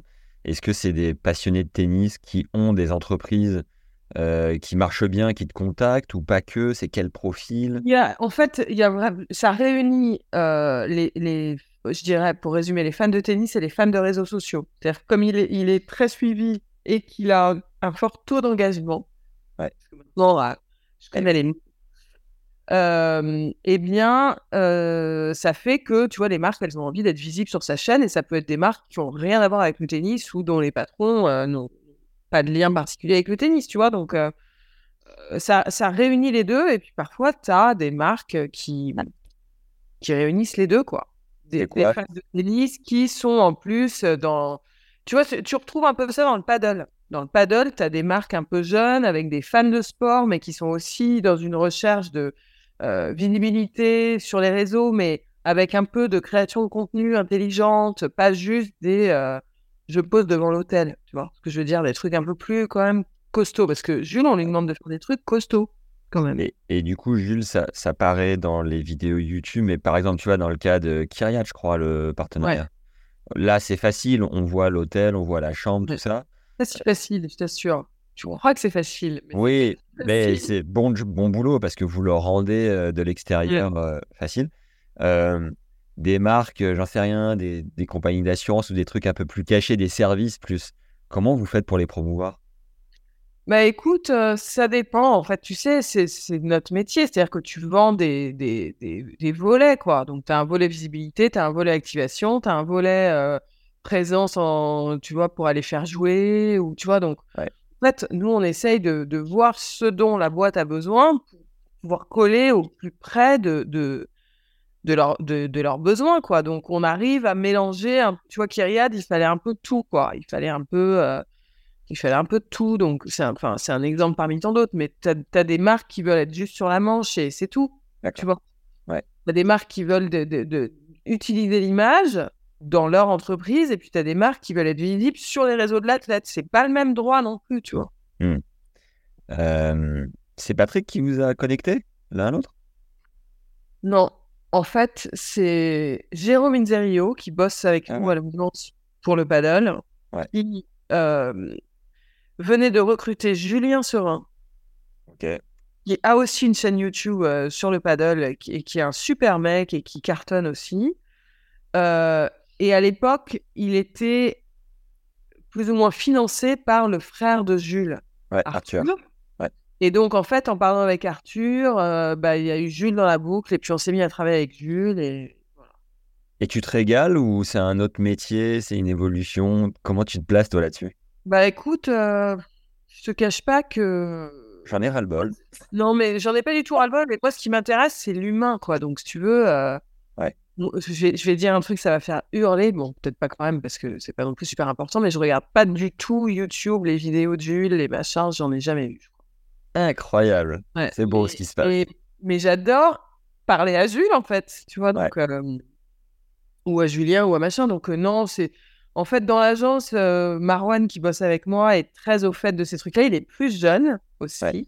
Et donc, il a, il a, tu vois, une approche qui est, qui est bien mis, plus adaptée que moi sur euh, ces trucs de YouTube, de, de, de calcul, de taux d'engagement, de machin, de tout ça, tu vois. Moi, ça. Mais bon, je respecte, hein, mais je préfère faire autre chose. Est-ce qu'il y a un- une limite en termes de nombre de partenaires ou finalement il n'y a pas de limite? Bah, l'idée, tu vois, c'est un peu euh, ce qu'on avait voulu faire avec Patrick, c'est qu'au début, tu fais un peu de la masse, et puis après, tu fais un peu moins de masse pour, euh, pour faire un peu plus de, de prestige, on va dire. Donc, euh, avec Jules, on est un peu en train d'arriver à ce euh, moment-là. D'accord. Après, euh, il faut que ça reste sensé et cohérent, si tu veux. On va pas faire un truc pour une marque qui a vraiment rien à voir avec ce que fait Jules, ni près ni loin. on essaye quand même de, de garder. Enfin, moi, il me semble que c'est important de garder une cohérence dans le message, sinon euh, tout le monde passe pour des tocards, en fait. Tu vois. Mm. Est-ce que tu hallucines quand tu vois euh, ce phénomène ou euh, tu te dis bon dans le monde où J'ai quand même des enfants, tu vois, donc des enfants qui sont grands, donc j'ai quand même suivi tout ça. J'hallucine pas, mais je pense quand même que ça va passer. Ah ouais? Pour revenir à un truc un peu plus Un jour, un jour, les gens vont relire des livres. J'y crois. Ok et pas que des Kindle. J'espère. Non, mais je pense que c'est un peu ses limites. On, on- Enfin, je veux dire, au, euh, au bout d'un moment, on s'en fout, en fait, euh, de savoir euh, ce qu'ils ont bouffé. L'évolution du paddle, du coup, elle est comment sur le marché Comme ça, et puis quand on est arrivé, elle a fait comme ça. Non, je- Génial. Pratique. non mais j'exagère un peu, mais en fait, le paddle, il y a énormément de, de pratiquants parce que c'est facile de jouer. C'est beaucoup plus facile que d'apprendre à jouer au tennis, donc ça, ça marche très très bien. Après, en termes de starisation des joueurs, c'est compliqué quand même, tu vois. Compliqué d'abord parce que c'est très très peu diffusé et aussi parce que quand tu regardes, ça t'amuse pas forcément, tu vois. Donc, euh, il y a eu un engouement très très très très fort et puis là, ça redescend un peu, je trouve. Je parle de business pour les, pour les joueurs. hein. D'accord. Il y, a- eu, euh, il y a eu des folies. Bon, bah là, il y a un petit peu moins de folie. Mais, encore une fois, c'est des athlètes qui, qui se professionnalisent, qui, qui se- vont s'entraîner tous les jours, qui sont sérieux, euh, qui engagent une économie. Donc, euh, il faut faire le max pour eux, quoi. tu Mm. vois. Yes. Euh, L'Arabie Saoudite qui arrive sur le marché euh, tant euh, paddle que tennis, toi tu le sens comment? Bah, j'ai du mal à me prononcer. Je suis à la fois très partagée, enfin, je dirais plutôt un peu comme ça, et temps, euh, si ça peut aider les joueurs et surtout les joueurs qui en ont besoin, bah, c'est bien. tu, tu gardes ta casquette humaine au profit des joueurs. Il y avait une question que j'avais au tout début quand tu m'as dit euh, pour être euh, athlète euh, à la place des joueurs de tennis, c'est énormément d'abnégation. À quelle place tu mets l'évolution entre l'abnégation, le talent, mais aussi la fame et l'argent qui peuvent, tu vois, prendre le Alors moi, je suis un peu... Tu veux, pour moi, c'est un... C'est un risque énorme de, de, de faire gagner beaucoup d'argent à des, à des joueurs jeunes. Hmm, Tu vois. Au départ, ouais. si tu regardes l'histoire, euh, il y a eu énormément de, de, de, de pétage de plomb à cause de l'argent. On sait que beaucoup d'argent dans la balance, ça, ça fait péter les plombs des athlètes. Donc, pour moi, euh, bon, évidemment qu'il faut se marrer, qu'il faut euh, continuer à avoir une vie, tu vois, continuer à, à, à être un jeune épanoui, tu vois. Mais euh, pour moi, la priorité, c'est le, le- voilà, travail, rigueur, euh, talent, pas forcément. Tu vois, c'est un, un truc. euh, talent, c'est ce qui va faire de Roger qu'il est Roger. Mais tu vois, s'il avait pas de talent, il serait quand même super fort au tennis. Tu vois, il serait peut-être pas avec le, le parcours qu'il a eu, mais quand même. Donc, ouais, travail, travail, rigueur, abnégation, envie, amour du sport. Euh, et puis après, le reste vient. Si t'as si fait tout. Mais tu vois, je trouve un peu dommage qu'on qu'on qu'on leur donne, sauf si ça finance une année sportive. Mais là, on parle de petites sommes, tu vois.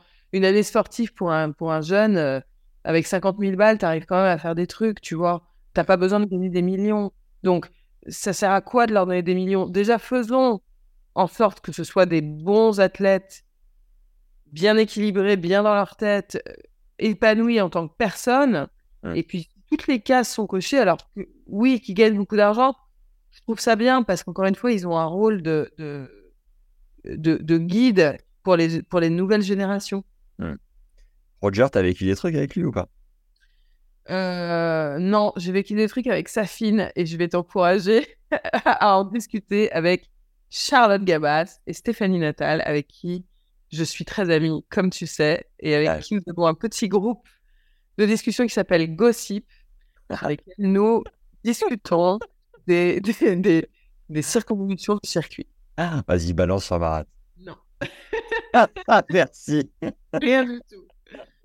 On a quand même, Ça on a peut quand même- te faire marrer si un jour Ouais. tu on a quand même euh, tourné l'épisode avec Charlotte au premier confinement, donc il y a trois ans et quelques.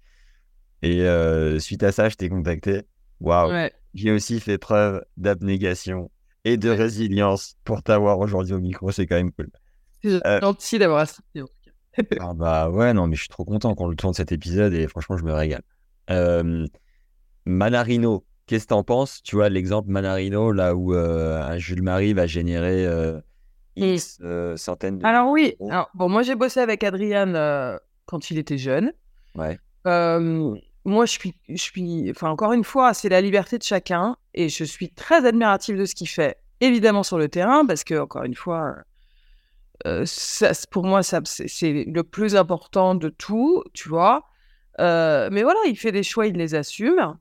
Euh, il n'est pas là pour ça, il n'a pas envie de prendre cette casquette. Bah, Il n'y a pas de problème en fait, tu vois. Mais il n'en demeure pas moins que sportivement, il est monstrueux, quoi, tu vois. C'est clair. Incroyable. Et, et je pense qu'il fait vachement bien au tennis aussi. Après, euh, cette économie-là, il en veut pas. Bah écoute, euh, pas de problème. Basta così. Ouais. Euh, juste une précision sur le taux d'engagement quand tu euh, vends un Jules Marie. Oui. C'est, c'est quoi les chiffres que tu donnes en fait qu'on se Alors, repère? je sais pas du tout, mais qui gère on a, on a tout écrit quelque part où, où ça bouge tout le temps. Je sais qu'il est très bon son taux, son taux d'engagement. Ouais. Mais ouais, en fait, les marques nous demandent quand même, et c'est pour ça que je te disais, tu vois, par rapport à un patch sur la manche, euh, d'avoir toutes les statistiques des comptes, des machins, c'est hyper utile pour les sociétés. Donc, nous, dès qu'on parle à une boîte, elle nous demande toutes les, tu vois, toutes les statistiques des comptes, euh, et on a tout de manière très, très précise. Donc, ils savent vraiment sur quoi ils s'engagent, Hmm. alors que sur un patch, ils savent moins.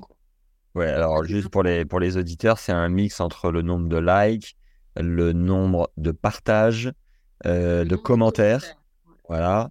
Et euh, sur YouTube, ça va être le watch time aussi. C'est la durée pendant laquelle on regarde la vidéo avant de quitter la vidéo.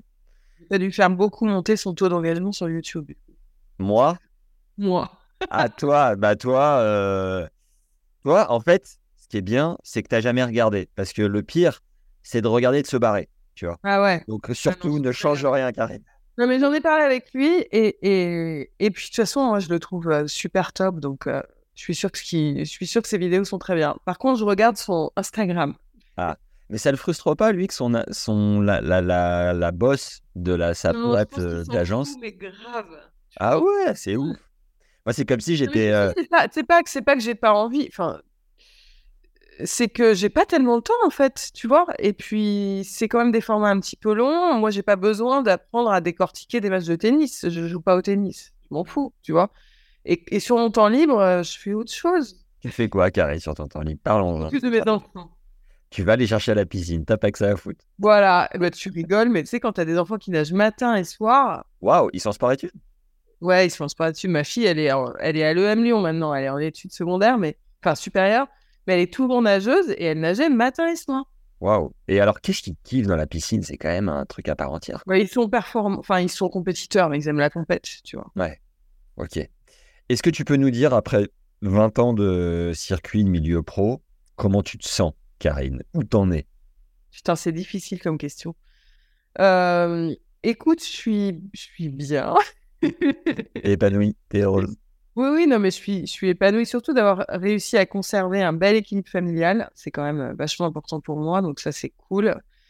Euh, je suis toujours autant euh, motivée pour euh, aider et accompagner des athlètes. Ça, vraiment, je me sens hyper à ma place. Malgré, tu vois, les coups durs qu'on a pu avoir, les couleuvres qu'il a fallu qu'on avale. Malgré tout ça, je suis toujours hyper, hyper intéressée par les sportifs et par leur parcours et par euh, leur abnégation. Et voilà. Et donc, je trouve que j'ai vachement de chance de faire ce que je fais comme j'ai envie de le faire maintenant que j'ai mon agence, tu vois, euh, avec une grande liberté et quand même avec des gens autour de moi dans mon agence que j'adore, mais aussi dans un milieu qui est quand même un milieu où on est quand même chanceux, tu vois. Mmh. Même si tu, tu peux pas t'entendre avec tout le monde, c'est quand même un univers euh, vraiment sympa, quoi. Même si c'est dur, hein, et, et c'est concurrentiel, et c'est compétitif, et c'est tout ce que tu veux, mais euh, on a beaucoup de chance. Il faut combien d'athlètes pour avoir une agence et vivre avec des employés comme tu le fais? Peux vivre avec un athlète si tu as Roger. tu n'as pas besoin d'en avoir 15. Mais euh, non, mais ça dépend. Tu sais, il y a un peu de tout. Nous, on a choisi d'ouvrir à plusieurs sports. Euh, et aussi au sport olympique, parce que les athlètes olympiques, ils n'ont pas un flèche et que tu sais pas comment ils font pour, pour, pour financer leur saison avant les Jeux. Donc, moi, ça me tenait à cœur de faire ça. Et, et voilà, donc il faut que, si tu veux, les, les, ceux qui nous rapportent beaucoup d'argent dans l'agence, ben, ça nous permette de consacrer du temps à ceux qui nous en rapportent très peu, tu vois. Mmh. Tu peux avoir un athlète comme 10, nous on en a plutôt 25-30, tu vois. Ah ouais, quand même. Et le badminton et, vous êtes quatre. Et le badminton euh, génère, euh, parce qu'on on arrive enfin, de l'extérieur, c'est dur de se dire waouh, c'est vecteur de business, quoi, tu vois. C'est incroyable le badminton parce que effectivement ah tout le monde s'en tape en, Europe, mais en Asie c'est monstrueux. Donc il y a quand même des sponsors, notamment euh, les marques asiatiques là, euh, qui mettent beaucoup d'argent sur les joueurs français parce qu'on a des très bons français, notamment nous. On a la petite pépite euh, Alex Lanier là, qui est déjà dans les 40 meilleurs mondiaux à 18 ans et qui est très très fort. Et tu vois, les marques se sont vraiment battues pour l'avoir, vraiment. Wow. Mais c'est vrai qu'en France, euh, c'est le sport des collèges, je crois, hein, le badminton. Je sais plus. comment comment est-ce que tu progresses aujourd'hui comme euh, businesswoman? Bah écoute, euh, je sais pas si je progresse, mais en tout cas, qu'est-ce que je me prends la tête, tu peux pas savoir? Ah merde, à propos de quoi? Ben non, mais je me dis, est-ce qu'il faut faire ça? Est-ce que j'ai bien fait de dire ça, de faire ça de... Est-ce qu'il faut plutôt que je fasse ça? Même après 20 piges, t'as pas une sorte de lâcher prise là-dessus? Non, alors lâcher prise, c'est le contraire de ma personnalité. Si tu veux, je suis la meuf qui lâche le moins prise de l'histoire de l'humanité, tu vois? À ce point-là? T'as l'air cool pourtant. Et j'ai juste décrété que mon, arbitrage se ferait toujours par rapport à mes valeurs. Tu vois, donc là, on, on s'est séparé de, Daniel Jade, par exemple. Parce que pour moi, les parents, c'est un jeune Français qui joue très très bien, qui est franco-libanais, qui vient d'être naturalisé français, qui a 14 ans. Ok. Et euh, si tu veux, après un an de, gestion avec les parents qui nous ont mis dans des situations totalement hallucinantes, je me suis dit non, ça, j'en veux pas en fait, je veux pas de ça. quoi. C'est pas possible de se comporter comme ça. Donc, bah, tu vois, j'ai cassé le contrat. Donc, évidemment, bah, tout le monde s'est jeté sur lui. Et probablement qu'il va jouer très, très bien. Et je l'aurais pas, tu vois. Mais tant pis, parce qu'il y a un moment où si je fais pas cet arbitrage-là de valeur, bah, je me perds, quoi. Donc, euh, c'est, voilà, c'est le seul truc que, tu vois, j'ai, sur lequel j'ai vraiment progressé ces dernières années, c'est que j'ai décrété que ce, cet arbitrage-là, je le ferai quoi qu'il arrive par rapport à mes valeurs. Et, et, pour moi, c'est pas possible qu'à 14 ans, on fasse des choix de, de marque, de machin. C'est pas possible. Et Arthur Fils, on peut en parler ou pas? Oui, bien sûr, j'adore Arthur. Parce qu'il est. Tu l'avais, du coup, c'est toi, tu l'as, tu l'as découvert, comme tu disais tout à l'heure, à 14 ans. Et euh, il a ensuite signé chez Tenium, euh, ouais. Euh, la boîte ah, de, son coach actuel d'ailleurs. Pardon? La boîte de son coach actuel par ailleurs. Comment, comment, comment ça s'est passé? Comment tu as vécu le truc? Bah, Alors, pas bien sur la façon de faire. Euh, mais je m'en suis expliqué avec les bonnes personnes euh, au bon moment. Après, bon, quand tu perds un joueur, tu n'es quand même jamais très content. Donc, euh, je suis pas sûre qu'il y ait de bonnes façons de faire, mais pour moi, quand c'est des gens que je connais depuis très longtemps, j'estime qu'on se parle, en fait. Tu vois, voilà. Donc, euh, voilà.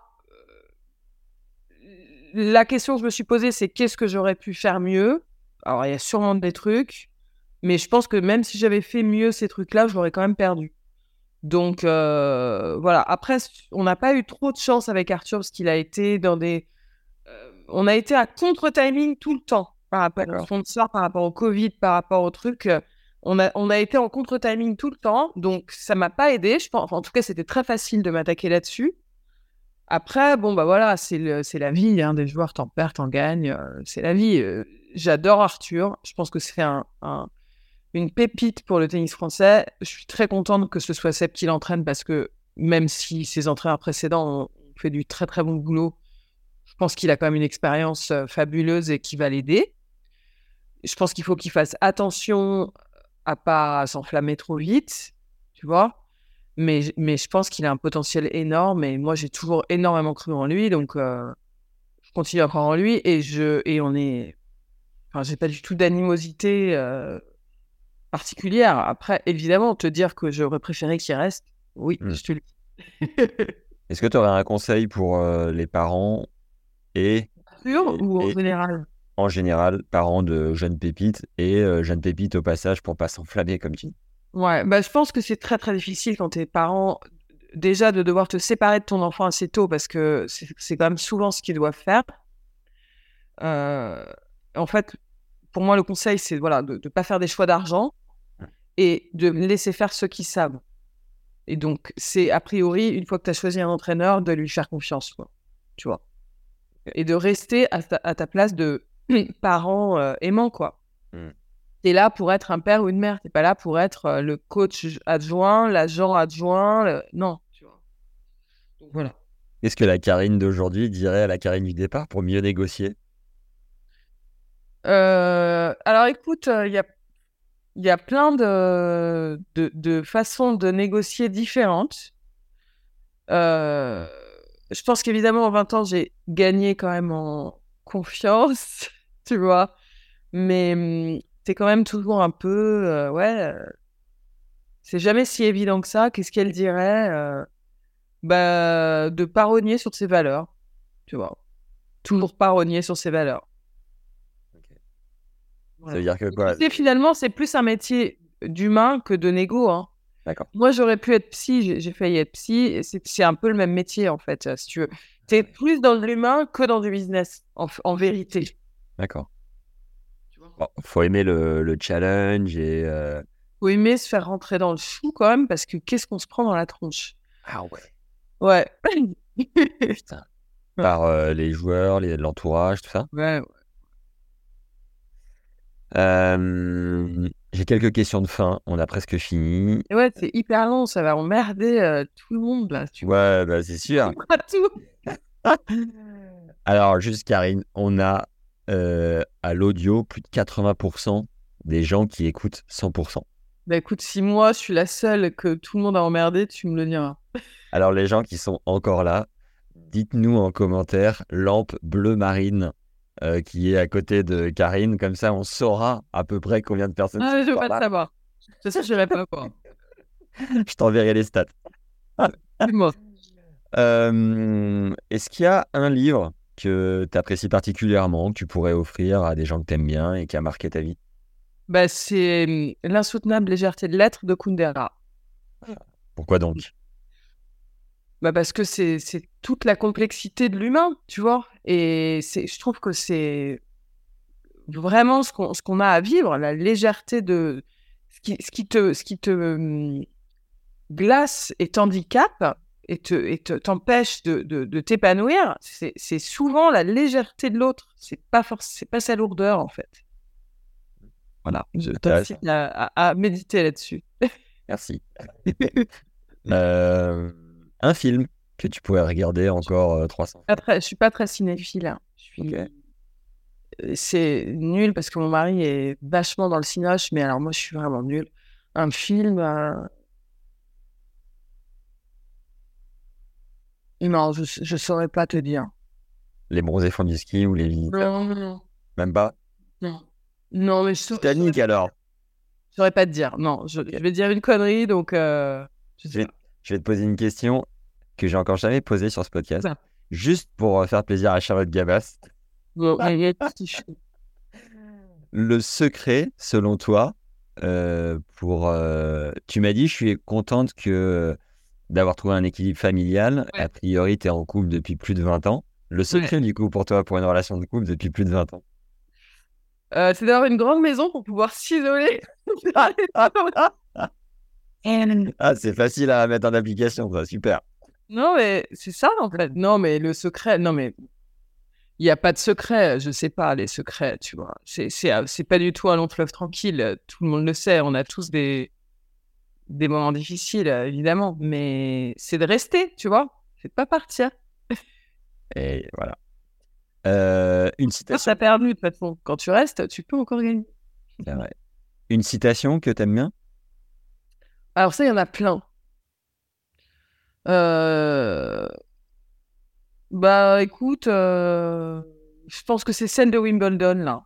Ouais. Tu sais, Celle-là, bon, elle, elle parle pas qu'à, elle parle pas qu'à, qu'à, qu'à moi, elle parle à tout le monde, mais Tu l'as ou pas? Tu veux la citer ou pas? Parce que je tu l'as, il faut que je la cherche parce que je voudrais pas les, les, les, les, borgner. Tu l'as? Attends, je la cherche.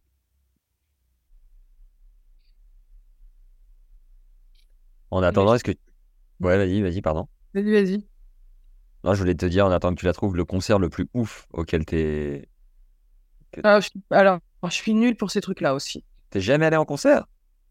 J'y vais, mais je suis allée voir des, des, des, des, gens un peu tarés que mon mari écoute. euh. Michelle NDG Ocello, tu vois, personne connaît. C'est une Ouais. bassiste euh, black américaine. euh, voilà, à Paris. Pas vu de la semaine, Michel. je sais pas, mais bon, elle est fantastique, elle, quand même. D'accord. L'expérience la plus incroyable de ta vie en dehors la de la naissance de tes enfants, et, enfin, tu vois, un truc qui te touche toi, vraiment toi. Euh, Bah, la naissance de mes enfants, quand même. Merci, Karine. Ouais, on est d'accord. Euh, Bah écoute, euh, je vais dire un truc très gnangnan et neuneux, mais tu vois, ma fille, elle vient me quitter la maison pour aller faire ses études à Lyon, et j'ai eu un, un, un- un immense euh, sentiment de satisfaction du, de- du, du, du travail accompli de maman. Waouh. Ah, c'est chouette. Et tu vois, on- je trouve qu'on n'en parle pas du tout de ça, mais, mais c'était une émotion très forte de se dire, bah voilà, je l'ai emmenée là et bah, j'ai peut-être été une bonne maman, puisque elle, euh, elle, elle s'en sort bien, tu vois. Voilà. Et puis elle fait pas de faute d'orthographe, accessoirement. Elle n'a pas intérêt. Ça, c'est propre. Tu l'as la citation ou pas? Non, mais je ne sais pas chercher en fait. Ah oui, if you can meet with triumph and disaster and treat those two imposted just the same. Attends, j'attends la suite, je tease. You will be. uh, you will be true. man. My son. Oh là là. J'arrive, j'arrive. Ah ouais, là, là. Ah non. Bon, je sais pas. Écoute, il faut la chercher, mais t'as compris l'idée. J'ai compris l'idée, magnifique. Euh, comment tu progresses en tant que... Pas. Je progresse pas.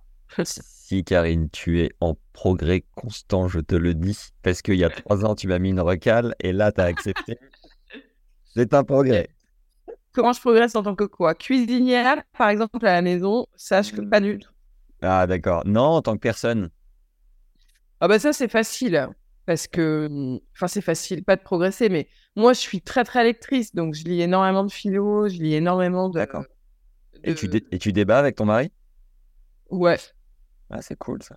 je débat avec euh, mes amis, euh, avec euh, mon mari, je débat je réfléchis. En fait, j'ai un gros chien, Ouais. Un quoi? Un berger australien de toute beauté qui a mordu la voisine mais c'est tout à fait accessoire. Et en fait, je marche beaucoup euh, oui parce que toi t'as Nadine, je suis totalement fan. Ah ouais? Ah, t'as regardé une vidéo YouTube Mais avec- oui, mais alors j'adore Nadine dans le- la tempête avec les oreilles qui s'envolent. Bah, c'est elle, c'est elle que je viens de... Je viens d'ouvrir et de fermer la porte, là, juste avant. Euh, J'adore. Bon voilà, donc j'ai un gros chien qui fait que je vais en forêt tous les jours marcher avec lui et donc je, tu vois, je gamberge quand même pas mal dans ces moments-là. D'accord. Génial, j'adore. Mais là, je vois, j'ai lu par exemple tout Jung. Ouais, de qui? Pas tout, hein, mais Jung, le, le, le euh, Ah oui, ok. psychiatre. Ouais.